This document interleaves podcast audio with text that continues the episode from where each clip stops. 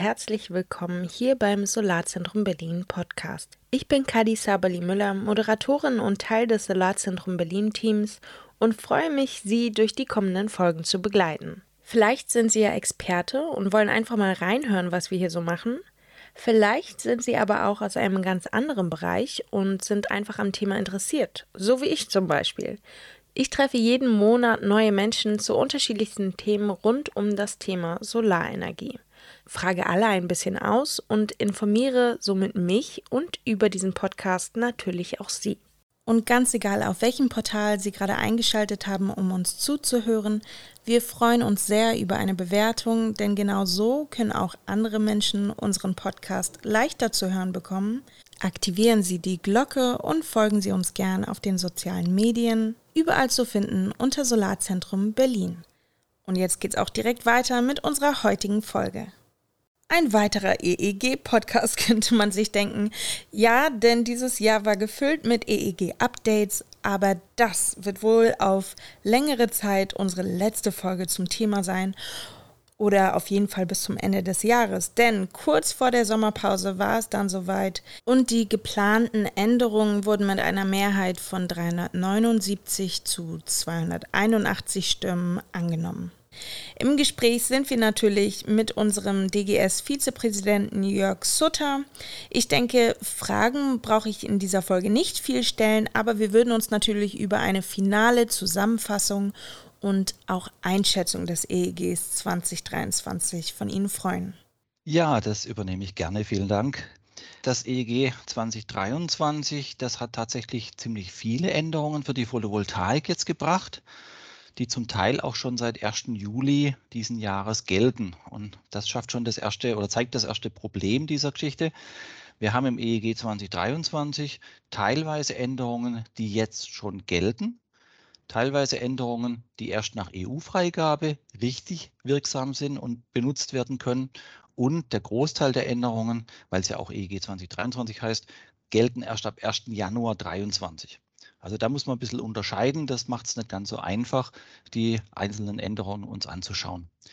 Ganz grundsätzlich kann man sagen, das EEG 2023 schafft für die Photovoltaik eine ganz prima Perspektive für die Zukunft. Und zwar vor allem deswegen, weil die Politik jetzt die Handbremse gezogen hat und die Ausbauziele, die Zubaupfade massiv nach oben gesetzt hat. Wir hatten letztes Jahr in Deutschland so ungefähr 5,3 Gigawatt an Photovoltaikleistung. Und wenn ich mir die Planzahlen anschaue fürs Jahr 2026, dann sollen da 22 Gigawatt neue PV-Anlagen installiert werden. Das heißt, das ist das Vierfache von dem, was wir im letzten Jahr gemacht haben. Dieses Jahr sollen schon 7 Gigawatt neu installiert werden, nächstes Jahr 9 und dann steigert bis, 2000, äh, bis 22 Gigawatt in 2026. Also die Zubauvoraussetzungen sind prima. Die Politik will jetzt Photovoltaik tatsächlich mit Vollgas nach vorne bringen. Und damit es funktioniert, hat man auch im EEG an vielen Stellschrauben gedreht. Eine der zentralen Stellschrauben ist natürlich die Einspeisevergütung. Also die Frage, wie viel Geld pro Kilowattstunde bekomme ich denn, wenn ich eine Photovoltaikanlage aufbaue und wenn ich den Strom ins Stromnetz einspeise. Und da hat das EEG 2023 jetzt eine große Änderung vorgenommen. Da muss sich jetzt jeder Investor, jeder Interessent, der eine PV-Anlage in Zukunft installieren möchte, muss sich jetzt grundsätzlich ganz am Anfang mal eine Frage stellen. Möchte ich eine Anlage für Eigenversorgung also den Strom selber nutzen? Oder möchte ich eine Anlage, die den Strom vollständig ins öffentliche Stromnetz einspeist? Bisher war diese Fragestellung nicht so ganz interessant, sage ich mal, weil es für beide Kategorien die gleiche Einspeisevergütung gab. War der gleiche Vergütungssatz dahinter und damit war das erstmal relativ egal, wie ich die Anlage dann gestalte. In Zukunft, das heißt ab jetzt, ab Juli schon, gibt es neue Vergütungssätze im EEG und die sind getrennt nach Volleinspeiseanlagen und nach Eigenversorgungsanlagen. Wenn ich jetzt eine Eigenversorgungsanlage realisieren möchte, typisches Ein- oder Zweifamilienhaus, dann stehen im neuen EEG drin 8,2 Cent pro Kilowattstunde bis 10 kW und dann 7,1 Cent pro Kilowattstunde bis 40 kW. Das heißt, das sind erhöhte Vergütungssätze gegenüber bisher Es wird also wirtschaftlich durchaus ein bisschen lukrativer, eine PV-Anlage zu machen. Gleichzeitig sind natürlich die Anlagenkosten gestiegen in den letzten Monaten. Das geht dann natürlich dann wieder ein Stück weit dagegen. Trotzdem gehe ich davon aus, dass die meisten, die jetzt Anlagen in Zukunft auf Ein- und Zweifamilienhäusern bauen, dass die ihre Anlagen weiterhin als Eigenversorgungsanlagen bauen, weil einfach die Motivation da ist, möglichst viel Strom selber zu machen, vielleicht noch einen Stromspeicher dazu zu nehmen und dann einfach maximal auch die Stromrechnung zu reduzieren bei den Strompreisen, die jetzt aufgerufen werden und die vielleicht zukünftig noch teurer werden, ist das ja eine gute Sache, wenn ich einfach so viel wie möglich selber machen kann. Ab wann muss man das denn entscheiden, ähm, ob man das für den Eigenbrauch benutzen möchte oder nicht? Man muss das tatsächlich schon ganz am Anfang, zu Projektbeginn entscheiden, weil man muss das auch dem Installateur mitteilen. Der muss die Anlage nämlich unterschiedlich anschließen. Wenn ich die ja, Eigenverbrauchsanlage okay. mache, dann muss die Photovoltaikanlage praktisch ins Hausnetz den Strom zuerst abgeben und nur der Überschuss geht ins öffentliche Netz. Und wenn ich eine Volleinspeiseanlage mache, dann muss der Elektriker beim Bau der Anlage das gleich so verkabeln und mit einem Zähler ausstatten, dass die Anlage komplett den Strom ins öffentliche Stromnetz reingibt.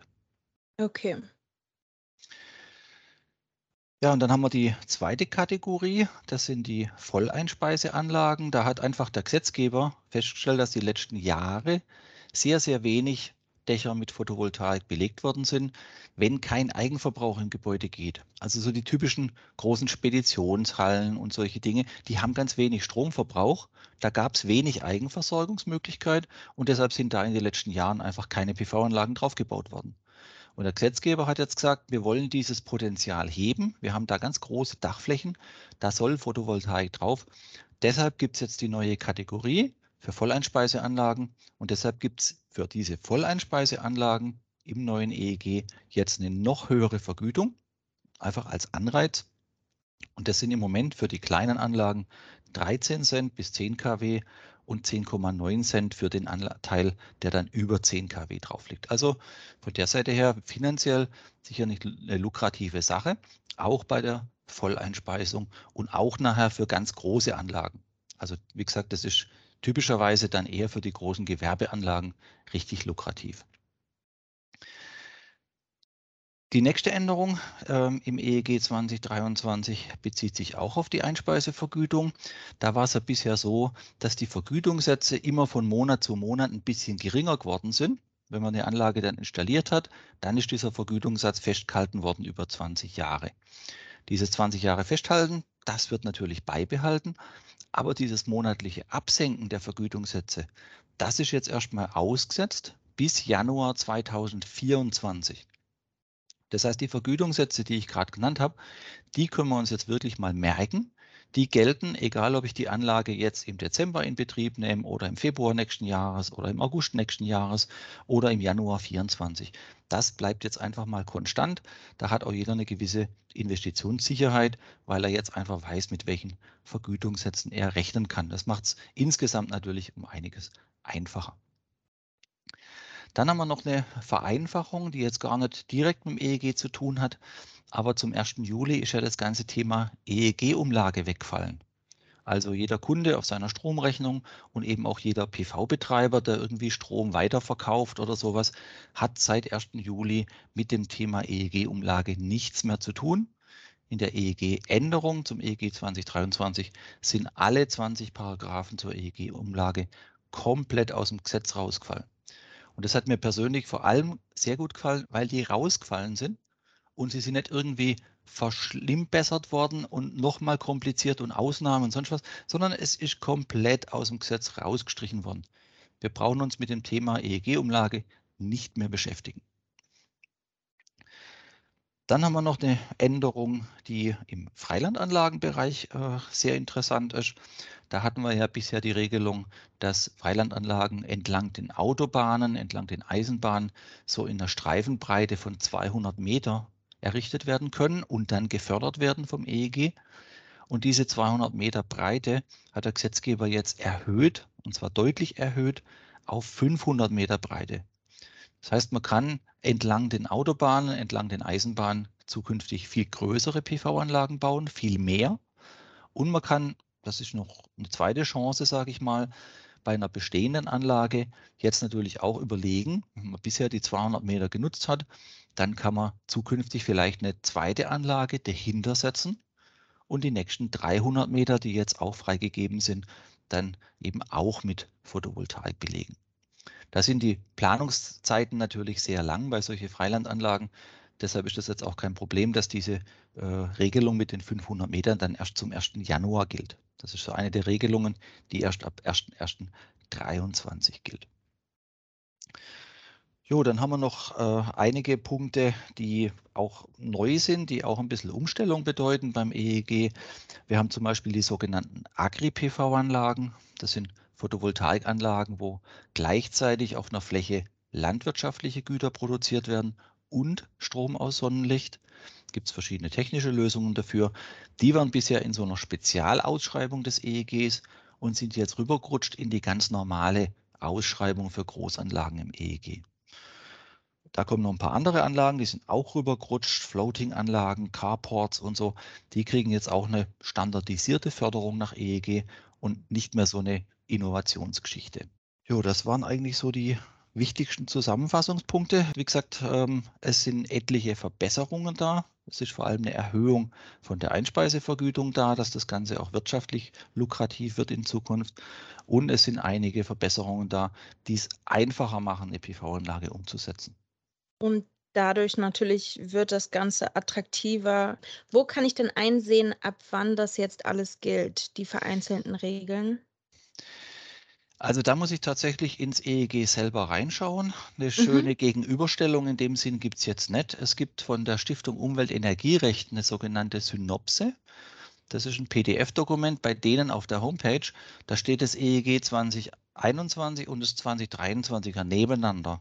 Ja. Da kann ich also vergleichen, was galt bisher und was gilt jetzt in der neuen Version. Okay. Ich denke aber, da wird es die nächsten äh, Monate wahrscheinlich noch schöne Übersichten irgendwann mal geben, dass man das direkt nachschauen kann. Wie gesagt, im Moment sind die Planungszeiten sowieso so lang, wenn jetzt jemand eine mhm. PV-Anlage möchte und zum Installateur geht, bis der überhaupt mal einen Ortstermin macht und bis der überhaupt ein Angebot schreibt, ist im Moment ja ruckzuck Jahresende vorbei. Von ja. der Seite her, glaube ich, müssen wir uns mit den Regelungen dieses Jahr gar nicht mehr so arg beschäftigen. Das ist eigentlich durch, sondern wir schauen jetzt einfach mal optimistisch ins nächste Jahr. Und da gelten alle Regelungen vom 2023er EEG. Da wird es dann in der Hinsicht sehr, sehr einfach. Gibt es denn von Ihrer Seite ähm, Änderungswünsche, die Sie jetzt schon direkt vorschlagen können? Also wir haben im März diesen Jahres war es eine große Liste gemacht von Ideen und die auch der Politik zugespielt, was wir uns gern wünschen mit der Novellierung des EEG 2023. Und ich war sehr erfreut, dass man unterm Strich sagen kann, zwei Drittel der Punkte, die sind tatsächlich im EEG jetzt aufgenommen, die sind verbessert worden. Ähm, das ja. hat man unsere Wünsche vielleicht auch ein Stück weit berücksichtigt. Ähm, aber es bleibt natürlich trotzdem noch was zu tun. Und da gehört für mich zum einen dazu das ganze Thema gemeinschaftliche Eigenversorgung, das ganze mhm. Thema Energy Sharing. Das ist ein Bereich, da hat aber der Gesetzgeber im Frühling schon gesagt, das ist so komplex und ein bisschen schwierig. Das machen wir in dem sogenannten Sommerpaket dann hinterher. Da war also schon klar, das kommt jetzt nicht ins EEG rein, weil es einfach ein bisschen umständlich ist. Und dieses genannte Sommerpaket, das hätte jetzt natürlich auch schon auf dem Tisch liegen müssen.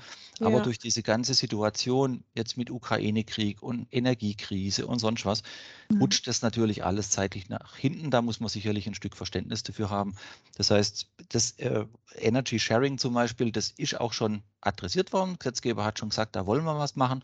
Die EU hat da einen bestimmten Rahmen gegeben und der soll auch hier ausnutzt werden können, aber eben noch nicht jetzt, sondern im im nächsten Schritt, in der nächsten EEG-Änderung. Und vielleicht kommt die tatsächlich noch vor dem Jahresende, dass man dann sagen kann, 2023 kriegen wir noch ein paar solche Extrapunkte obendrauf. Ein weiterer ganz wichtiger Punkt für mich wäre noch das Thema Bürokratieabbau. Ähm, da ist begonnen worden mit einigen Punkten. Da steht im EEG 2023 zum Beispiel drin, dass langfristig die Netzbetreiber eine Online-Anmeldung äh, installieren sollen und solche Dinge. Aber es ist halt immer noch in manchen Bereichen sehr, sehr bürokratisch, Photovoltaik umzusetzen. Und da muss noch ein bisschen Vereinfachung her. Ein Beispiel ist das Thema Steckersolar. Wenn ich also ein oder zwei Solarmodule bei mir am Balkon oder aufs Garagendach machen möchte und direkt in meine Wohnung einspeisen, dann bin ich da bei manchen Netzbetreibern mit einer sehr einfachen Anmeldung unterwegs. Bei manchen Netzbetreibern brauche ich immer noch eine Anmeldung wie bei einer großen PV-Anlage. Also da wühle ich mich erstmal durch 20 Seiten Papier durch wegen einem einzigen Solarmodul. Und das kann nicht sein, wenn wir jetzt eine Energiewende machen wollen und tatsächlich mit dem Thema vorankommen wollen und schnell vorankommen wollen, dann müssen wir diese Dinge abräumen. Dann muss das einfach schneller gehen, dann muss das unbürokratisch gehen und dann machen auch mit Sicherheit in Zukunft viele Leute mehr mit, wie bisher schon, wenn es einfach einfacher wird. Wieso wurde dieser große Punkt der Bürokratie, der ja schon so lange irgendwie kritisiert wird und der es so vielen echt schwierig macht, ähm, da durchzublicken und äh, auch, ja, dass man so ein bisschen die Lust verliert. Äh, wieso dauert es so lange, diesen Punkt zu vereinfachen? Das hängt vor allem daran, dass das nicht Punkte sind, die man jetzt einzig durch eine Änderung eines Paragraphen im EEG in den Griff kriegen kann. Das ganze Thema mit dieser Bürokratie bei Steckersolar, das hängt mit unserem ganzen Energierecht zusammen. Das hängt mit den Energieversorgern, mit den Netzbetreibern zusammen, mit Vorschriften vom VDE, die gar nicht Gesetzeskraft in dem Sinne haben, sondern halt ne, Normen sind und so weiter. Ähm, das manchmal, manche Punkte zum Beispiel sind äh, steuerrechtliche Fragen. Es gibt auch die Forderung, dass man zum Beispiel auch PV-Anlagen bis 30 kW doch als Liebhaberei bezeichnen sollte und dann steuerlich nicht berücksichtigen. So wie es heute schon für mhm. Anlagen bis 10 kW geht, ja. sollte das bis 30 kW gehen. Aber dafür muss sich unser Steuerrecht ändern. Das ist eine ganz andere Baustelle, da ist ein ganz anderes Ministerium für zuständig. Und deshalb kann man natürlich schnell diese zehn Punkte, sage ich jetzt mal, auflisten, die man gern vereinfacht hätte. Aber beim, im, im Detail stellt man dann halt fest, das kann nicht so schnell gehen, weil das einfach dann zum Teil über mehrere Ministerien läuft, weil andere Ministerien andere Prioritäten haben. Die sehen vielleicht gar nicht, dass das so ein großes Problem ist in unserer Branche. Und damit wird es einfach zäh und langwierig. Aber ich habe den Mut nicht verloren. Ich glaube, dass da jetzt inzwischen ja klar sein sollte, spätestens jetzt ab der aktuellen Situation, mit unserem Hitzesommer, den wir gerade haben, dass man jetzt wirklich schnell was machen muss. Und da müssen jetzt eben auch ein paar andere Ministerien und ein paar andere Player ein bisschen Gas geben bei der Geschichte. Okay, das heißt, es müssen da wirklich mehrere Ministerien und Menschen zusammenziehen, damit das äh, einfacher wird für uns alle. Vielen Dank. Das hört sich ja trotzdem positiv an. Es hatte sich ja auch damals schon ähm, viel positiver angehört als die Jahre davor. Ich denke, das sieht man. Und wir sollten da so ein bisschen mit Motivation in die Zukunft blicken und trotzdem den Druck dahinter nicht verlieren. Ganz genau. Ich danke Ihnen, Jörg Sutter. Ähm, ich, ich denke, wir hören wieder, sobald eine neue Novellierung kommt. Wann können wir denn damit rechnen?